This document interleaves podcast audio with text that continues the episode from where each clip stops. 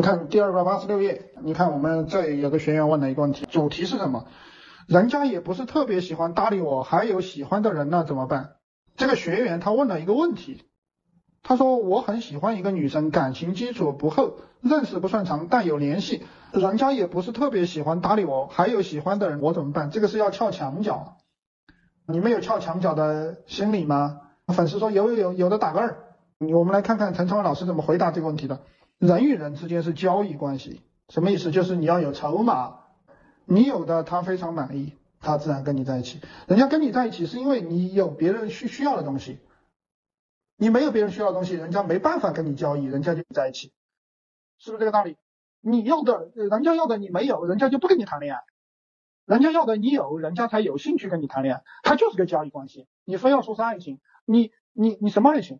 你要的他没有，你还跟他谈爱情吗？你不跟他谈爱情了。你之所以跟他谈爱情，是因为你要的他恰好有，你就想跟他谈爱情。本质上其实是交易，欲望也是交易嘛。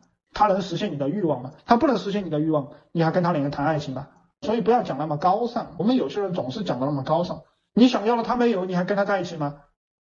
你之所以很喜欢他，就是因为他你想要的都在他身上。你说我爱他，你只是想骗他，忽略他的需求，你只是想让别人白给你，是不是？你你就是想让别人白给你嘛？说我们两个谈爱情。你不能满足对方的需求，人家跟你谈个屁的恋爱。之所以能够在一起，是因为相互之间，我要的你恰好能满足那么一点点，你要的我也恰好能满足你那么一点点。双方都不能满足对方的要求，那还有没有爱情？双方都不能满足对方的要求，还有还能不能在一起？人类恋爱的关键智慧就在这个书里面，你学不学？人性的关键智慧就在这个书里面，就在直面人性这个读书会里面，有的他。不是很满意，他对你就没那么喜欢，待价而沽，你伤害了别人，别人就可能离开，就是这么简单。